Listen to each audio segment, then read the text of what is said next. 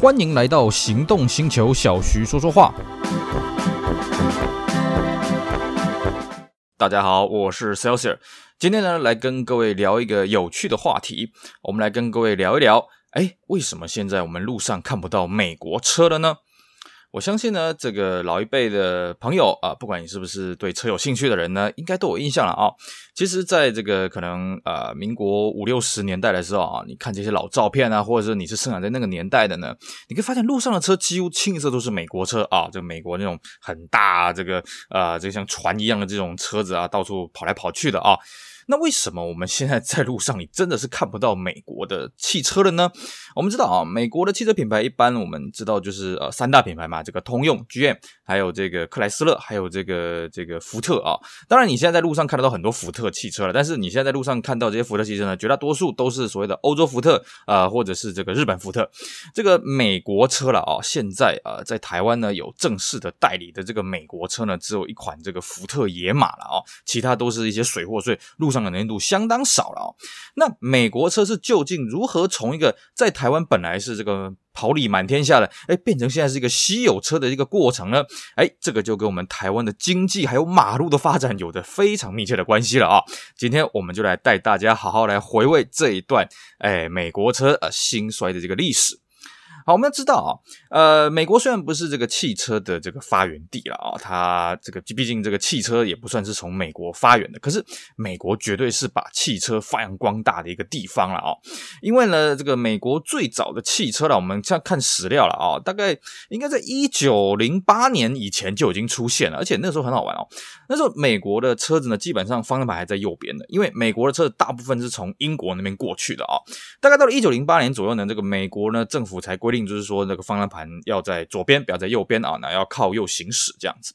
那么美国呢，因为他们发现这个汽车呢，哎，这个对于他们的这个市场啊，对于他们的这个消费生态呢，非常的有帮助啊。在美国车没有没有车，你基本上断手断脚了啊。所以呢，这个美国呢，就这个发把这个汽车发扬光大。比方说，像这亨利福特呢，呃，把汽车呢做了这个流水化的这个生产线的一个发明了啊。所以呢，汽车虽然不是美国人发明的，不过是在美国发扬光大的啊、这个大家我相信应该是没有什么啊、呃、这个不同的意见的了啊、那么美国呢，随着它的国力的发达呢。在这个汽车工业上面，也越来越变成它的一种外销的一种这个国家实力的武器啊、哦。所以呢，其实像美国呢，它这个很早以前就把美国车的这个生产线呢搬到日本，在就地生产啊、那么也开始行销到全世界。那大家当然这个一开始这个亨利福特他发明了这种流水化的生产线嘛啊、哦。做出来的车子成本非常的低廉了，变成说你就算其他世界各地呢有这个其他的汽车，包括像欧洲在内呢，其实你的价格要跟福特的 T 型车去竞争呢，也是相当的困难的。所以美国车呢，在这个汽车工业发展的初期呢，很快就因为它价格还有它生产上的优势呢，哎，占据了市场的大部分啊、哦。那么美国车的这个。下一个巅峰在什么时候？是在这个二次大战结束之后了。因为我们知道二次大战呢，美国算是战胜国嘛。那美国呢，也是派驻在全世界各个地方都有所谓的美美军占领区了，包括我们台湾在内了啊、那既然是这个美国大兵了，或是一些美国的一些这个算是领土的延伸吧啊、那么当然他们大家就会使用美国车。那剩剩下的就是本地人呢，为什么会使用美国车呢？因为第一个嘛，美国车在这些美军在这些占领者的这个使用当中呢，那给人家一种官威，一种这个威严的。象征。第二个是什么？它数量大嘛，所以呃，它的后勤保养什么的也就比较简单，也就比较轻松。那么最重要是什么呢？诶，美国车真的很适合当时的道路环境哦。各位想一想，在二次大战结束之后，我们以台湾来说了哦，台湾当时的马路呢，你觉得品质是怎么样？一定是非常的差的嘛，可能比比现在你在台湾这个荒山野外的这种道路还要还要更烂的了哦。各位如果有机会的话，你可以去看这种老照片的，拍到汽车老照片，你基本上看到车子每台车都是灰头土脸的哦。不是说以前的人不喜欢洗车是为什么？因为以前道路的环境非常的差哦，那个尘土飞扬啊，所以你就算一洗完车，很快你的车子又会卡满了灰尘，卡满了污垢。尤其什么？尤其下雨，台湾又是海岛型气候嘛，所以你看到那种老车的照片哦，基本上。很多车子那个挡泥板里面啊，那个轮拱里面都是满满的泥巴啊，这个没有办法，所以你可以知道说那个时候的道路环境是相当的恶劣的。可是美国车呢，它本身它非常的大，而且它一般来说哈，早年它那个美国车它底盘就所谓的大梁，所以呢，它很适应这种烂路，所以你会觉得觉得开起跟船一样，哎，其实这样摇摇晃晃蛮舒服的嘛，对不对啊？总比你那个车子如果很硬的话，那颠颠簸簸的啊，那个美国车坐起来真的是哎舒适的很多了。所以说早年呢，美国车不仅是因为它国力的关系，还有它这个普遍度的关系，最重要还有什么？它真的是很适应这些烂马路、这些呃道路环境呢，所以它相对它普及度也是相当的高了哦。那么再来呢，这个美国车呢，慢慢慢慢慢慢慢，大家就发现到新的一个问题。首先第一个哦，美国车真的很耗油了。我听过那个老一辈的讲过，你以前开那种美国的大车啊，哦，从台北要开到嘉义，要开到台南呢，一桶油是跑不到的啦。当然在那个年代。油价是一回事啊，因为更早年的时候呢，我们台湾你要加油啊，油是军备物资，不是说啊，你去加油站那啊，不好意思，那个那个以前也没有什么九九二九五了啊，以前就是那种汽油加满了啊，你这样喊一喊啊，那没有人理你啊，你要拿那个油票啊，因为那个汽油是管制的这个这个军事物资啊哦，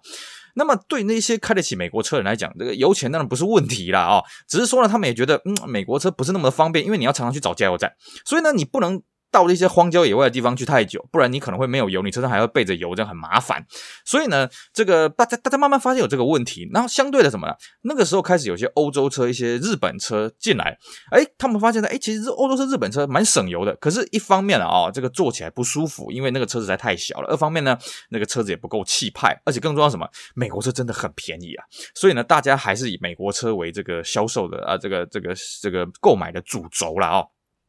一直到什么时候开始有了一些比较明显的变化呢？这个我们政府呢，在一九七一年那个时候呢，首次开放了这个啊、呃，这个进口车全面进口了啊。在一九七一年以前呢，这个一九六八年、一九六九年那个时候是开放限制进口了啊。那么在一九七一年开放全面进口的时候，那个时候日本车就大举的攻城略地了啊。那么大家就发现，哎，其实日本车在那个时候做的其实还还算不错了，舒适度啦啊，然后那个那个稳定度啊什么，尤其是油耗非常的好。所以那时候美国这势力开始受到一点影响，可是呢，真正给美国车第一次带来严重的打击是什么呢？是在一九七零年代后期，什么东西啊、造成的问题呢？哎，就是所谓的十大建设。我们要知道啊，在这个一九七零年代那时候遭遇到所谓的石油危机嘛，啊、呃，这时任这个这个这个行政院长蒋经国就发展所谓的内需的市场。所以呢，他就推出了所谓十大建设。那我们去看这十大建设呢，大部分都是这种能源建设、基础呃这个重工业建设。那另外一方面是什么？就是交通建设。那交通建设。影响美国车最严重的就是南北高速公路的开拓，也就是我们现在讲的中山高啊、国道一号啊、这个一高啊，这个这个东西，为什么呢？因为在一高通车之前，你从西半部你南来北往，你只能走省道。那我们刚刚也讲嘛，其实省道的路况其实非常的差了啊。以我们现在开高速公路啊，现在又没有 ETC 啊，现在又没有这个收费站啊，就这种 ETC 啊，这个电子收费。所以呢，像我住台南，我们去台北这样开大概三个小时，如果你中间不停的话，三个小时不超速应该是可以到的。那么在早年呢、你说省道你要从台北开到台南，你包括路面颠簸，你包括中间的红绿灯、市区堵车什么的，台北开到台南七八个小时可以到，偷笑了啦啊！以前公路局的班车差不多也就算六七个小时才会到了，所以。以前在那种环境之下，美国车，哎呀，它占尽了优势嘛，因为路面烂嘛，对不对？然后呢，美国车排线又大，所以它开起来这个马力又大，这个这个开起来就比较舒服。那么相对的呢，在南北高速公路开拓之后啊，开开辟了之后呢，大家发现，哎，其实因为南北高速公路够平，所以大家发现，哎，其实欧洲车开起来，哎，它的马力什么的也够，而且它的这个悬吊虽然比较硬，但是在这种平的道路上面开起来更舒服，不会像美国车摇摇晃晃、摇摇摇搭这款，然后吐了啊。所以呢，那个时候呢，造成了欧洲车的一股销售的热潮，美国车呢开始受到了一些影响。但是呢，那个时候美国车为什么还有生存的空间呢？因为很简单。只有南北高速公路开通而已嘛，对不对？只有中山高开通嘛，你不可能你家里住在交流道旁边，然后你要去的目的地的交流道旁边嘛。换句话说，你下了交流道迎接你的还是一些坑坑巴巴的省道。所以呢，欧洲车或许在你高速公路开的时候你很舒服，可是呢，你上高速公路之前跟你下了高速公路之后，你还是要面临到这些七七八八的路面。所以呢，美国车在这个时候还是占了不少优势了啊。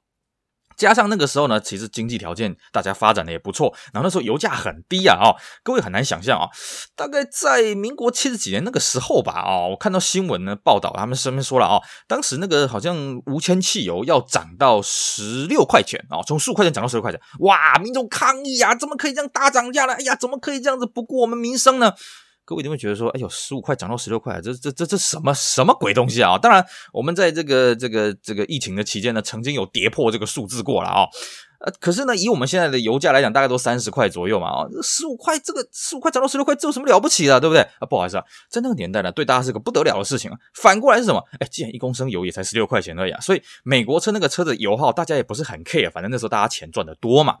所以那个时候呢，其实美国车的销量呢开始受到一些影响，但是没有到非常的严重，就是说啊，这个市占率马上崩解了，没有。而且更重要什么？美国车呢，它在原厂啊，它在这个美国本土呢，它也同样受到石油危机的影响。那那个时候，日日本车呢开始在美国攻城略地，所以美国人他也觉得说，哎呦，那我应该呢要把车子做一些 downsizing，我应该要把车子呢做的小一点。所以各位可以发现啊，这个以前美国车动辄这个六七千 cc 啊，可是到八零年代的时候，这个美国车大概就三千 cc，这个五千 cc 就差不多了啦，甚至还有很像两千 cc 的，像那个丰田轿车一样的那种排气量一样大小的那种车子都出现了啦啊。所以呢，那时候在市场上，哎，美国车大家也觉得，哎，其实这个美国车，哎，虽然以前它车子很大啊，可能不太适合道路环境，可它现在也缩小啦，然后油耗也变好啦，所以美国车的这个口碑呢，哎，也这个累积的相当的一个基础，所以美国车在八零代卖的还不错。更重要的是什么呢？更重要的是我们刚刚讲啊，这个美国车有所谓的三大品牌：通用、克莱斯勒、福特。那么其中的两大集团呢，就所谓的克莱斯勒跟通用呢，在台湾搞了一个东西，叫什么？叫做富士代理。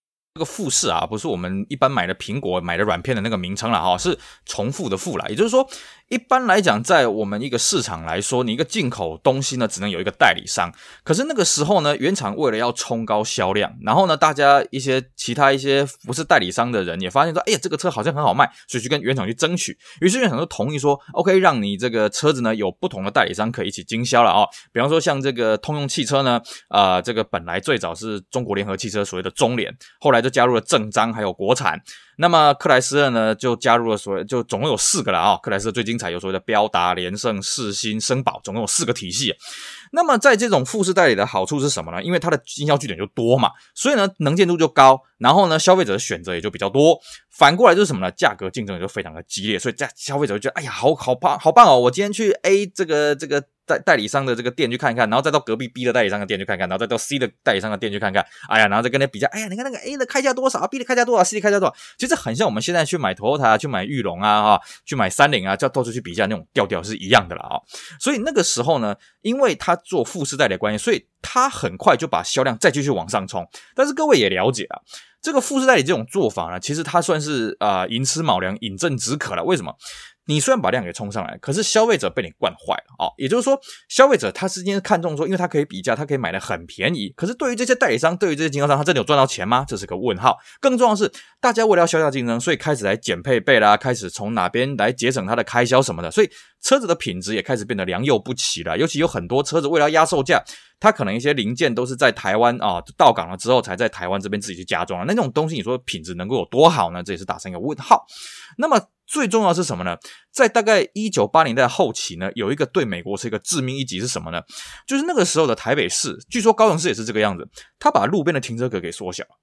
各位，如果你有去美国去游玩啊，或者去出差，你可以发现哦，这个美国路边停车真是天堂啊！哦，那他就是随便设一个那个停车杆，那你只要可以停车，可以。让这个停车杆收到你的钱就算数，它基本上路边没有所谓停车格的了啊，只要你可以停得到那个停车杆的范围就就算数了啊。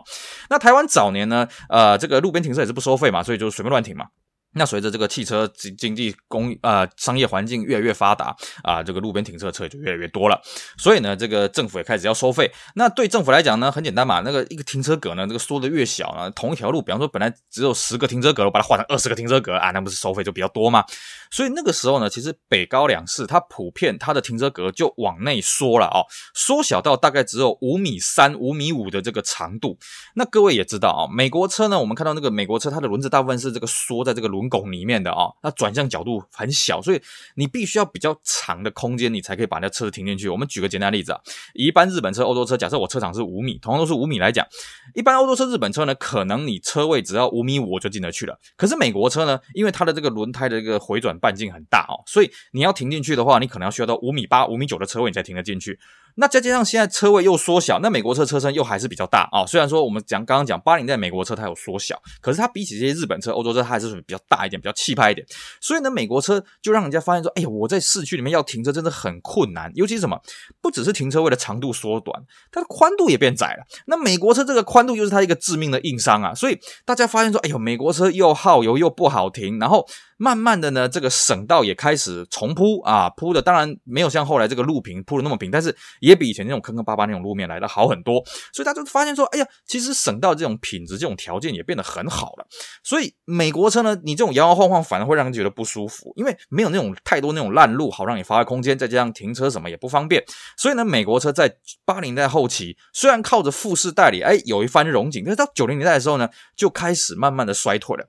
到九零年代还有一个致命一击是什么呢？就是政府大概在啊、大概在一九九四年左右了啊，时间我不是非常清楚了。政府做了一个修正案是什么呢？调涨牌照税率。我们各位现在我们每年啊、这个四月的时候，每个人开车的痛啊啊，四月会收到这个牌照税税单，那么七月份呢会收到这个燃料费的这个缴费单啊。在以前啊，其实牌照税、燃料费啊，对大家的负担没有很大。为什么呢？各位如果有兴趣，你上网自己去找啊，在民国八十三年，就一九九四年以前呢，我们那个牌照税的税率啊，跟我们现在税率。差非常多，真的。你用一个简单的一个理解就是什么呢？呃，以前的税率大概比现在少一级啦。比方说，现在我们缴三千 CC 的税金呢，可能是以前缴两千四百 CC 就税金了哦。那我们去看哦，这个九零代美国车，偏偏它的这个排气量就很尴尬。比方说，像那个通用，它就喜欢用什么三千一百 CC 的引擎啊，克莱斯勒所谓两千五百 CC 的引擎。那这个牌照税率通过了，新的牌照税率通过之后，这个等于是大涨价。那大家就开始去去算了，哎，我我为什么我多一百 CC 啊？本来是两千四百 CC 的税金，我。因为是两千五，所以我要缴到三千 CC 的税金呢。我说我多一百 CC，本来我是三千 CC 的车，为什么缴到三千六百 CC 的税金呢？所以消费者开始精打细算，那就让富士代理它本身削价竞争，造成这个恶性循环，所以美国车就开始的衰退。那么一直退退退退退退退，退到后来呢，呃，主要我们刚刚讲的这几间啊，富士代理呢也开始内部出现一些财务问题，比方说国产汽车在这个九零年代后期也这个周转不灵倒闭了。然后呢，其他一些代理商也不想玩了，因为都已经没有什么利润了嘛，所以代理商之间也不太想要继续投资金下去这个品牌。那所以呢，这个三大品牌的这个通路呢，就开始做一些同整。那像福特这边呢，是因为呃，这个八零年代开始呢，这个台湾被划入亚太地区了。那亚太地区的福特呢，开始从这个原本的欧系福特转向日系福特。那么日系福特呢，越卖越好，因为它省油，它经济实惠嘛。所以美系福特车子呢，虽然是有持续进口，可是也是不太受欢迎。慢慢的，这个。本地福特代理商也不太愿意去代理美国美系福特的车子了。那么等到他后来陆陆续续又代理了零星进进来之后，大家发现，哎呀，这个排线都很大，税金都很重，油耗都很凶，所以也不太受欢迎。慢慢的呢，这个美国车就消失在台湾的这个汽车市场，一直到现在只有一款车福特野马有的啊、这个正规的这个进口车，其他的呢你都要去找这个水货来买了啦哦。其实美国车在早年台湾的这个市场形象还有一个很大的一个一个光环是什么？官车啊！哦，各位你去看这个以前老蒋时代、小蒋时代，他们啊、呃、这个这个乘坐的这车子都是美系的黑头车啊。尤其老蒋最早，我们现在可以追溯到老蒋最早在南京政府时期坐的是派克了啊、哦。目前那台派克还停在这个国立中山大学的这个一个展厅里面，各位有兴趣可以去去看一下。那么小蒋来台湾之后呢，主要啊老蒋他来台湾了之后呢，主要他坐的是这个凯迪拉克的黑头车。那么小蒋呢就觉得。就说，哎，因为我是他儿子嘛，哦，而且小蒋提倡比较这个节俭，所以呢，小蒋他主要坐的是这个别克的轿车了啊、所以就当时就发生过一个很有趣的一个事情，就是说，呃，老蒋驾崩了之后呢，那么小蒋要接任，可是小蒋觉得说他的别克还可以开，那他就坚持他要坐乘坐这个别克轿车，那那一阵子就变成什么？就据说是这样，这个这个这个总统府的这个侍卫长的这个凯迪拉克的车子呢，帮这个小蒋的别克来开道了啊、那么这实在是有点怪怪的，所以后来这好说歹说的才让这个小蒋换了凯迪拉克，当然这个。野史了啊，大家听听就好了。所以呢，其实一直到李登辉选上总统之后，他乘坐的车子也是凯迪拉克。这个官车的局面呢，要一直到陈水扁上任的时候，都还是延续下去。一直到三一九之后呢，OK，陈水扁才从这个林肯轿车呢换成这个 BMW 轿车了，防弹轿车了啊。所以呢，其实很长一段时间呢，民众喜欢用美国车是什么？因为跟官场好打交道。那相对来哈，因为老蒋常常用凯迪拉克，所以其实早年凯迪拉克在民众的心中呢，有一个芥蒂是什么呢？就是功高震主。换句话说呢，其实早年美国车啊，这个我们一般会买到最高级的美国车，不是凯迪拉克，是别克。为什么？因为你买到凯迪拉克，你真的要有三两三才行。可是别克呢，啊，那就还好嘛，反正也不是这个老蒋的坐车嘛，对不对？啊，那相对的，其他像克莱斯勒啦，或者这个福特这个水星啊，这个林肯啊，也就没有这功高震主的问题了啊。不过呢，不管再怎么说了啊，既然官方用用的是这个美国车，所以也带领民间使用美国车这个风气。所以早年开美国，早年这个开车当然要开美国车，买车当然要买美国车嘛，对不对？气派豪华又好用啊，坐起来又舒服嘛。不过呢，随着呃我们刚刚讲的这个时代背景的发展，这个马路的重铺啦，那么还有这些油耗，还有这些这个停车格的重化呢，那么政府也开始。淘汰掉美国车，开始换一些日系车或一些欧系车，所以民众对于美国车的这个思维就没有像以前这么的色彩浓重了哦。好，以上呢是我们今天呢跟大家闲聊一下，为什么我们现在在路上看不到美国车的原因了啊、当然，我们现在真正的美国车呢，也没有像以前这么庞大、这么耗油了哦，这么摇摇晃晃什么。现在美国车其实科技成分也是很高了。不过呢，以我们现在台湾的市场来说啊、我们现在大家已经习惯了欧洲车跟日本车的这种生态、这种调调了啊、美国车要重返到台湾呢，我觉得还有好长一段路要走了啊、哦。当然，我是很乐见，以我的一个玩车人的心态，我是很乐见美国车哪一天可以重来。重来市场了啊，因为这样子可以让我们的选择更多，哎，路面的这个变化更大了啊，更加的有意思了啊。好，以上就是我们今天的节目，希望大家会喜欢，也希望大家继续支持我们其他精彩的音频节目。我是 Celsius，我们下回再聊喽，拜拜。Bye.